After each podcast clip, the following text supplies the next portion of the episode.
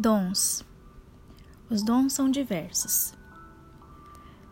Na diversidade da própria vida que ocupa todos os lugares na Terra e nos mundos.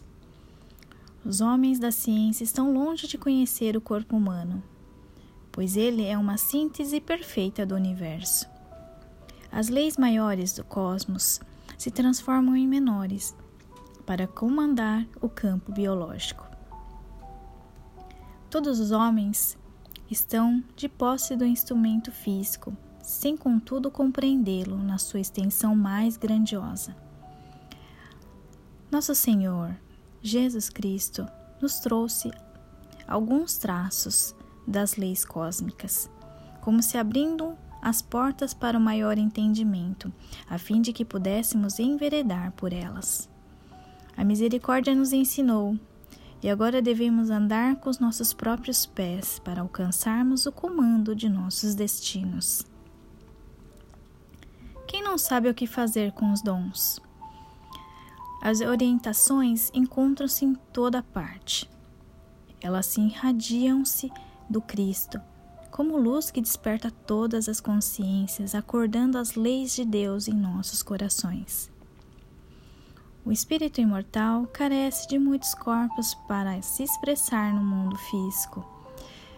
Na sua marcha evolutiva, desabrochando os dons espirituais. Ele vai deixando os corpos mais pesados e vai criando outros sutis que coadunem com a estrutura mental. São nossos variados corpos e vibrações. As vibrações tornam-se cada vez mais aceleradas as glândulas endócrinas alicerçam-se em sete principais centros de força no campo espiritual. E esse entrelaçamento se sucede em variadas roupagens até o espírito, do qual ainda desconhecemos a verdadeira estrutura da vida na vida de Deus. A sabedoria é infinita e suas modalidades de aprendizado são diversas e inúmeras. Somente Deus sabe todas as coisas, sem precisar perguntar nem aprender com alguém. E quem aprende melhor é quem já conheceu e alcançou a humildade e busca de cima a baixo, de um lado e de outro, o que deve aprender a mais.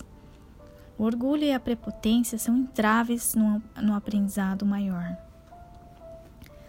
Deve-se despir-se das ilusões que escondem sempre a ignorância Todos os mestres, se não fossem os alunos, esqueceriam do que aprenderam no correr dos anos. Ninguém ensina sem aprender, nem aprende sem ensinar.